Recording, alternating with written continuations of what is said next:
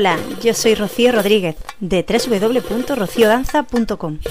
Te doy la bienvenida a Escucha la Danza, un podcast que he creado para los apasionados de la danza como tú, diseñado para ayudarte a crecer y superarte. Recuerda, tú puedes hacer de la danza tu camino de vida.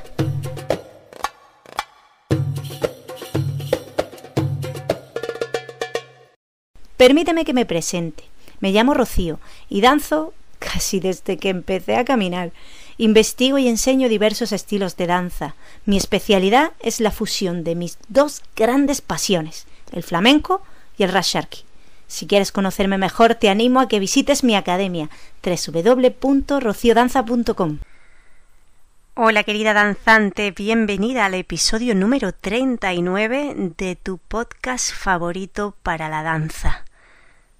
Escucha la danza hoy abre de nuevo la sección Observatorio de Estrellas para traerte muy de cerca a una leyenda del baile flamenco, Carmen Amaya. Pero antes quiero anunciarte un evento de fusión flamenco-árabe espectacular que estoy preparando junto al gran músico Fernando de Piachi. Fernando compuso para mí una pieza musical valiosísima, increíble, que es una guajira flamenca fusionada con la música árabe y yo he creado una coreografía para ti, para bailarinas de danza árabe como tú, para que aprendas a introducirte de una manera espectacular en este universo de danza que está en expansión, que es la fusión del flamenco con la danza oriental. Por primera vez en el mundo de la danza, se fusiona una guajira flamenca con la música y las danzas árabes. Casi nada. Este evento consiste en dos talleres online. El primero tendrá lugar el sábado 27 de febrero y el siguiente taller será el día 6 de marzo, también en sábado, y los detalles del evento los tienes a tu disposición si me escribes a través de mi web rociodanza.com o también directamente al email rocio@rociodanza.com. Te daré más información detallada de este evento que como digo va a ser único, espectacular y de una música totalmente inédita y preciosa, una guajira para Rocío Danza una guajira pensada para ti. Y sin más, entramos en el apasionante mundo de Carmen Amaya. Carmen nació en Barcelona. La fecha no se sabe con certeza. Aprendió a bailar en la calle, a la edad de seis años. Su padre era guitarrista y su madre ama de casa, que ocasionalmente bailaba zambras en la intimidad de la familia. Desde pequeña se la conoce con el sobrenombre de la capitana. Cuando se inició en el flamenco junto a su padre Francisco Amaya, conocido como el chino, Carmen lo acompañaba bailando y cantando al toque de la guitarra de su padre, cada noche, cuando salían a ganarse la vida en las tabernas y en la calle. Su debut en el teatro fue en el Teatro Español del Paralelo, con la compañía de cómicos de Joseph Saint-Père, un avispado empresario de variedades, el cual fue el primero en fijarse en Carmen y llevarla a una categoría mayor. Sin embargo, su edad era un gran inconveniente, ya que no tenía edad para trabajar legalmente, y esto forzaba a una constante tensión. Es por eso que es bastante probable que la fecha de nacimiento del artista, que consta oficialmente, no se corresponda con la realidad, según investigaciones recientes realizadas. Su etnia también puede ser una de las causas por las que su fecha de nacimiento es actualmente un enigma, ya que, según una doctora en Historia de la Música por la Universidad de Barcelona e investigadora de la historia del flamenco llamada Monse Madrilejos, en ese momento una gitana ni se bautizaba ni se registraba, por tanto puede ser que la edad de nacimiento de Carmen Amaya no sea exactamente la que corresponde con la realidad. Carmen poco tardó en dar un gran salto para actuar en París, en el Teatro Palace, donde obtuvo un gran éxito. Aprovechando su estancia en París, el director de cine Benito Perojo se fijó en el trío Amaya, que estaba formado por Carmen, su tía Juana y su prima María, para ambientar a lo flamenco, unas secuencias de su película La bodega. La aparición de Carmen Amaya bailando por Zambra en esta película en 1929 hace ver que apenas tenía 11 años cuando se estrenó en el cine. Ese mismo año fue la primera vez que su nombre apareció en letra impresa, trabajando en Barcelona en el escenario de La Taurina, gracias al crítico Sebastián Gash, quien escribió un artículo sobre Carmen muy elogioso y le reportó reconocimiento general por su talento como bailaora. El artículo decía de pronto un brinco, y la gitanilla bailaba. Lo indescriptible, alma, alma pura, el sentimiento hecho carne. El tablao vibraba con inaudita brutalidad e increíble precisión. La capitana era un producto bruto de la naturaleza. Como todos los gitanos, ya debía haber nacido bailando. Era la antiescuela, la antiacademia. Todo cuanto sabía ya debía saberlo al nacer. Prontamente sentíase subyugado, trastornado, dominado el espectador por la enérgica convicción del rostro de la capitana por sus feroces dislocaciones de cadera, por la bravura de sus piruetas y la fiereza de sus vueltas quebradas. Lo que más honda impresión nos causaba al verla bailar era su nervio. Ya en aquella época también la vio bailar Vicente Escudero, bailarín, coreógrafo y pionero en la renovación del flamenco otra leyenda del baile español, quien aseguró que Carmen Amaya haría una revolución en el baile, ya que se representaba la síntesis de dos grandes estilos, el de la bailaora antigua y el estilo trepidante del bailaor en sus variaciones de pies. En 1930 formó parte de la compañía de Manuel Vallejo, actuando por toda la geografía española. En 1929 figuraba en el cartel del Tablao Villarrosa de Madrid y en 1930 actúa en la Exposición Internacional. La contrata el empresario Juan Carceler para una gira en la que recorre varias capitales. En Madrid la presenta Luisita Esteso durante un espectáculo en el Coliseum. Esta actuación fue seguramente la auténtica consagración de Carmen a nivel nacional. El mismo año trabaja en los teatros madrileños de la Zarzuela, junto con Conchita Piquer, Miguel de Molina y otros destacados artistas. También en el mundo del cine estuvo bien atendida desde su primera intervención, interpretando un pequeño papel en la película La hija de Juan Simón, con Angelillo, en 1935.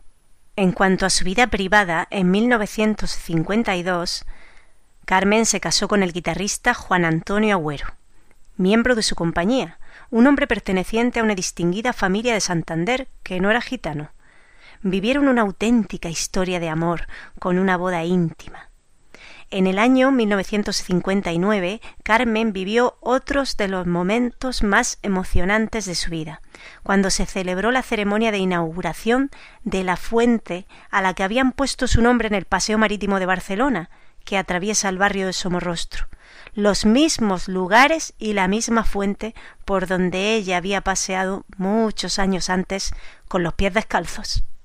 En 1988 el tablao de Carmen se fundó en el pueblo español como homenaje a Carmen Amaya, en el mismo lugar donde bailó para el rey de España, Alfonso XIII, durante la inauguración de la Exposición Internacional de 1929. El tablao de Carmen expone parte del legado fotográfico de Carmen Amaya. La guitarra de su marido Juan Antonio Agüero forma parte del patrimonio de la familia fundadora del tablao y se toca en él en ocasiones especiales. El 18 de julio de 1936, recién comenzada la Guerra Civil Española, Carmen Amaya y su troupe se encontraban en el Teatro Zorrilla de gira en Valladolid. Tenían que ir a Lisboa para cumplir un contrato, pero el coche les fue requisado y hasta noviembre no pudieron pasar a Portugal. Cruzaron la frontera hasta Portugal y tras un breve espacio de tiempo en Lisboa se embarcaron rumbo a Buenos Aires. En teoría, iban a actuar en el Teatro Maravillas de Buenos Aires durante unas cuatro semanas, pero tal fue el éxito que finalmente vivieron allí durante nueve meses, ya que cada vez que Carmen actuaba el teatro se llenaba y las entradas llegaron incluso a venderse con dos meses de antelación. Buena muestra de la enorme popularidad que el artista consiguió en Argentina es la construcción del teatro que lleva su nombre, el Teatro Amaya. El éxito que cosechó en Argentina le permitió presentarse en otros países como Uruguay, México, Cuba. Sol Uroc, el manager de estrellas norteamericano, la anunció como el Vesubio humano y la contrató para debutar en Nueva York en 1941 Pocas veces se encuentra en la historia que la danza y el flamenco hayan alcanzado tanto éxito como obtuvo en sus tiempos Carmen Amaya.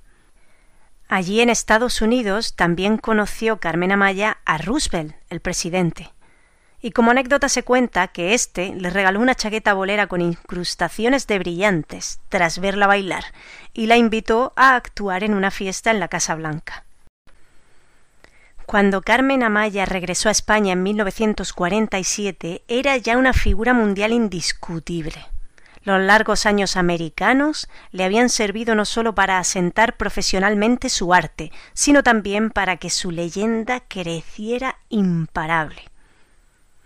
Además, obtuvo un resonante éxito en otros países de Europa, como es el caso de Inglaterra, en el Princess Theatre de Londres en 1948 y su posterior gira por América en 1950.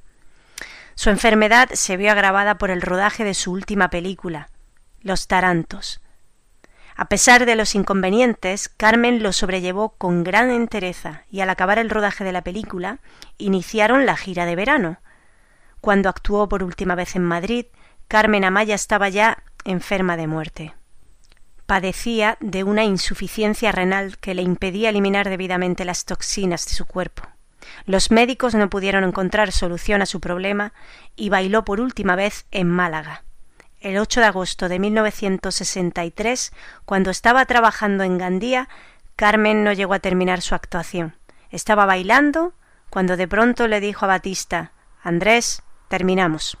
Su muerte de una enfermedad renal a los 45 años constituyó una gran aflicción para todo el mundo flamenco, siéndole otorgada la Medalla del Mérito Turístico de Barcelona, el lazo de dama de la Orden de Isabel la Católica y el título de hija adoptiva de Begur. Carmen revolucionó el baile. Fue el comienzo de una nueva escuela, una manera diferente de bailar para la mujer en una época donde el feminismo aún no existía. La aparición de Carmen Amaya supuso un punto de inflexión en el baile flamenco, y en el baile de la mujer en particular. Revolucionó la forma de baile generalizada hasta la fecha, en la que la mujer se lucía básicamente con marcajes, desplazamientos, quiebros y veraceos, y el zapateado estaba relegado al uso de técnicas muy simples, y apenas se usaba como adorno y en los finales. Carmen rompió estos esquemas, ofreciendo un baile propio, en el que los gestos y marcajes no obedecían a figuras estéticas, sino a emociones que experimentaba la bailaora. La fuerza y libertad que primaban en cualidades reservadas hasta el momento para el hombre, así como el carácter propio del palo que interpretaba.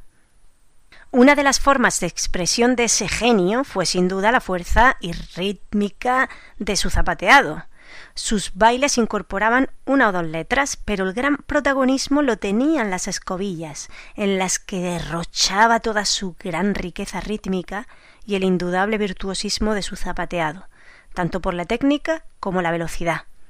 Además, el baile a veces era interpretado con pantalón en lugar de vestido. Esa forma de bailar única, pues llevaba un sello absolutamente personal de reconocimiento y lucha, dejó huella, en una generación de bailadoras que se iniciaban en el momento de más esplendor de Carmen, como la Singla, la Chunga, Juana Ximenis, la Chana, etc. Carmen fue una artista genial, de inimitable estilo, dinamismo fulminante y temperamento personalísimo. Son inolvidables sus alegrías, zapateados, fandangos, soleares, bulería. De ella dijo Vicente Escudero la vida de Carmen ha sido pura leyenda y todo el mundo debería haberla visto bailar por lo menos una vez. Ha sido una bailaora única por su electricidad, por el genio y la rabia de sus figuras. Y el gran Antonio dijo la mejor, no habrá nunca otra como ella. Con su forma de bailar, Carmen Amaya demostraba que para ella el flamenco era sentimiento, alma y pasión. Su baile parecía surgir de rabia y, y, violencia contenidas, lo que hacía que lo ejecutase con una velocidad y fuerza asombrosas. Actualmente el legado de Carmen Amaya sigue vigente, baile de fuerza y de compás, de intensidad y poder, una forma de expresión que rompió con la dulzura del baile flamenco que había dominado hasta entonces. Y ahora vienen algunas anécdotas. Por ejemplo, ¿sabías que Carmen Amaya es hoy un mito del baile, eso es indiscutible, pero ¿sabías que también cantaba? De hecho, su padre pensó en un primer momento que estaba mejor capacitada para el cante que para el baile. Ella tenía una voz ronca y oscura, típica del cante gitano. Una buena muestra de su forma de cantar se puede ver en la película La reina del embrujo gitano. Te voy a dejar un trocito de Carmen Amaya cantando por jaleos extremeños.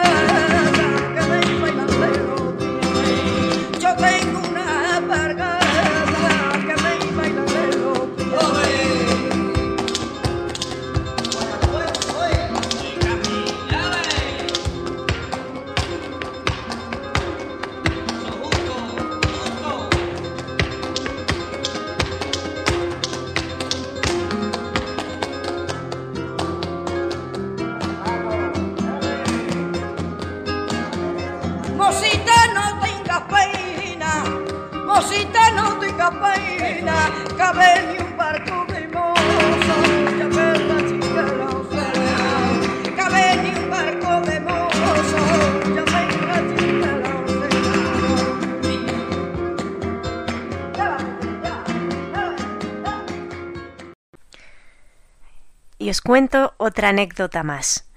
Cuentan que el presidente de Estados Unidos mandó su avión particular para que recogieran en Nueva York a Carmen Amaya y la llevaran a Washington.